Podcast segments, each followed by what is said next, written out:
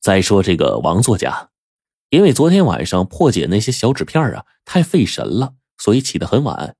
起床之后，抱着遗落的稿子准备寄出去，可刚到门口就看到邮箱被人撬了。王作家这心里咯噔一下，哎呀，这下好了，回函都没了呀！他就只好买了一个超大号的铁锁啊，可是忙活了好一会儿，才把这邮箱给修好，弄得是一身汗呢。然后他立刻想起了澡堂子的事儿，就决定去那个利群澡堂好好泡个澡。然后呢，也顺便了解一下房东那奇怪的话到底是什么意思。王作家带上纸片就来到利群澡堂，交了泡澡的钱。服务员告诉他，往储物柜里啊投进去一个硬币，会打印出一张密码纸片，就可以往这里面放东西了。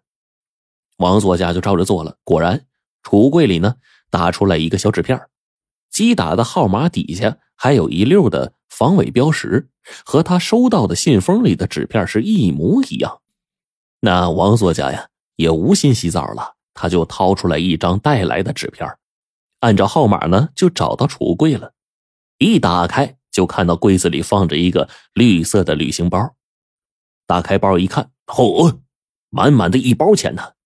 这王作家又依次打开了几个储物柜，发现里面都是颜色各异的旅行包，嘿，稿费呀！这就是稿费呀！而此时的金大牙却差点哭出来了。他对着肥仔念完了最后一封信，骂道：“你这头肥猪也配叫潇湘剑客？不过别说啊，你们这暗号还挺别致的，搞得跟个作家似的。快说，这些信里的那些点着不信，欢迎来稿，此致敬礼是什么意思？信不信你们的黑话？什么意思？”肥仔此时连抬眼皮的力气都没了，他虚弱的说：“ 给我，给我来一针，给我来一针，我就什么都告诉你。”可是金大牙却坚持说：“要给了，要说了才能给打。”双方就这么僵持了一晚上，肥仔还是不开口。谁知道啊？熬到了第二天早上，肥仔竟然哼了一声说：“嗨。”托你的福，这玩意儿我戒了，就那一针啊，给狗打上吧，我无所谓。这金大牙一指肥仔，阴笑着说：“嘿嘿，我让你戒，大傻，给他来上一针。”这大傻呀，正打瞌睡呢，听到金大牙这么一喊，醒了过来，毫不犹豫，一针扎狗脖子上了。这狗嗷的一声怪叫，也不知道哪来的一股子力气，一把就把大傻给掀翻在地了。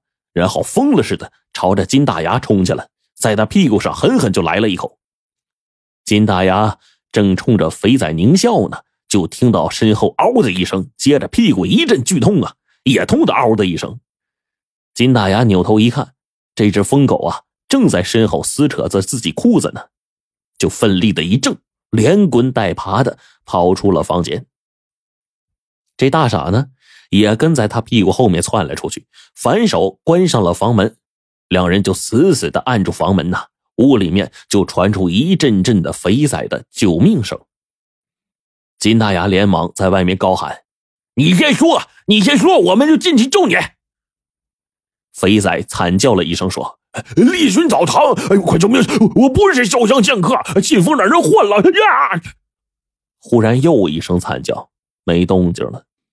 大傻就扭头对着金大牙说：“哎，姐夫，啊，我我这几天好像听谁说过好几次那个利群澡堂，啊，快快快快救救救下他，问问问个明白，别被别被狗给咬死了。”金大牙说：“啊，好，赶进去救他，拿拿家伙。”大傻一听傻了，可是可是咱们养三年就大黑呀，前两天他走丢了，我们好不容易把他找回来，姐夫，难道就就就打死他呀？金大牙说。打死他！那狗已经疯了。再说了，五百万重要还是狗重要啊？啊！等咱有钱了，我给你买十条大黑狗。大傻就犹犹豫豫的从车上拿下来一个双管猎枪。金大牙把门一推开，大吼了一声：“哎，开开枪！开枪！”大傻一闭眼，当当就是两枪。狗被枪声一下，疯狂跳起来，朝着金大牙和大傻身边一窜，就逃走了。肥仔肚子却中了一枪，昏过去了。金大牙扬手给了大傻一耳光，大傻就委屈的捂着脸躲在一边也不吭声。然后金大牙就走过去，一试这肥仔呀还有气儿呢，就不由得长出了一口气，然后抹了一把汗呢。哎呀，这俩人呢是一不解带照顾了肥仔三天，肥仔终于是迷迷糊糊的呀睁开眼睛了。他虚弱的说：“大哥，饶了我吧，我说的都是真的。钱在利群澡堂，钥匙在信封里，信封被人换了。”说完又晕过去了。大傻这脑子里边灵光一闪，大声说：“姐夫，肥仔刚才说信封被人换了，哎，是那个房客呀，他叫叫叫叫什么王作家。”那人太厉害了，一下就看出我是搞海鲜配送的。金大牙怒吼了一声：“妈的，钱在那王作家手里，今晚找他去。”大傻就指着肥仔说：“ 那那他怎么办呢？看他这样子，再不救就死了。”金大牙看着肥仔，点了点头说：“哎，那这样吧，咱们先找个医院，把他放门口，然后咱俩去那作家那儿。”金大牙要找王作家，而这个时候呢，花脸狼也在磨刀霍霍的找他们，因为白狐狸已经锁定那电话不是警方打的，而是前两天到处打听想要买面的，然后最后和自己做了交易的，是一个搞海鲜配送的，叫大傻。那个手机的主人呢，就是大傻的姐夫，叫金大牙。现在白狐狸已经通过 GPS 锁定了，这手机就在那个废弃仓库里。花脸狼终于明白了，肥仔竟然落到两个送海鲜的手里了，那气得七窍生烟呐！兄弟，带上家伙，今晚跟我去仓库把那俩混蛋给宰了！白狐狸赶忙拦住他说：“老大，那地方虽然人不得，可是地儿不算偏呢。一旦枪战的话，恐怕附近会有人报警。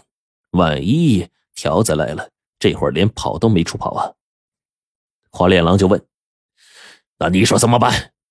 白狐狸微微一笑：“ 这俩送海鲜的，既然动了咱们，那么要钱不要命了就是啊。他们手里肯定有家伙。老大，我有一计，咱们化妆成条子，打他个措手不及。万一枪战起来，咱们就高喊着条子的行话，周围居民听了，以为是条子抓坏蛋，就不会报警了。”花脸狼点头笑了笑说：“嘿嘿嘿嘿嘿。”好计谋，就这么办了。快去弄些，哎，条子用的东西。今晚就干掉这俩混蛋，我请你们吃海鲜。到了晚上，白狐狸把工具准备好，和花脸狼一起，带着二十多个兄弟啊，杀气腾腾的就奔着那个仓库来了。而此时呢，金大牙正和大傻摸着黑，把肥仔抱出仓库，准备把他放进后备箱。俩人是累得气喘吁吁的呀。忽然。有两道手电筒的光照射在他们脸上，接着有人大喊一声：“站住！警察，你们是干什么的？”